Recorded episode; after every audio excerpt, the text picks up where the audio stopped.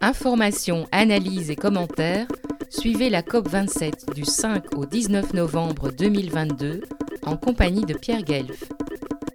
À Sharm el-Sheikh, où se déroule la COP27, et face à la communauté européenne dans la capitale de l'Europe, là où se déroulent parallèlement des débats et manifestations diverses sur le thème du climat, les activistes répondent à un document Stop CO2, Stop effet de serre et Arrêtons de gazer la planète.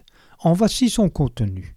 Les dérèglements climatiques sont la plus grande menace connue pesant actuellement sur le vivant, mais la planète peut absorber environ 2 tonnes de gaz à effet de serre par an et par personne.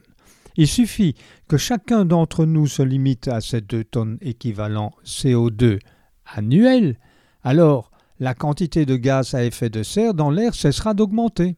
Bonne nouvelle, la plupart des humains en rejettent déjà personnellement moins de 2 tonnes par an. Mauvaise nouvelle, la majorité des Européens et descendants émettent plus de 10 tonnes équivalent CO2 par an et par personne. C'est le bilan carbone complet du consommateur final. Rebonne nouvelle quand même. Nous sommes donc chacun bien placés pour agir. Seule une minorité d'humains se déplace en voiture individuelle ou prend l'avion. Arrêter permet aussi de réduire la pression militaire et les violences autour des régions pétrolières.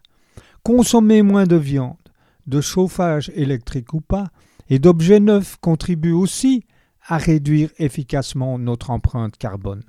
La voiture électrique ou hydrogène, c'est plus 20 à 90% d'énergie consommée par kilomètre en incluant tout, y compris surpoids, production des batteries, de l'électricité ou de l'hydrogène. Avec électricité verte ou hydrogène dit moins d'éoliennes disponibles pour les autres consommations.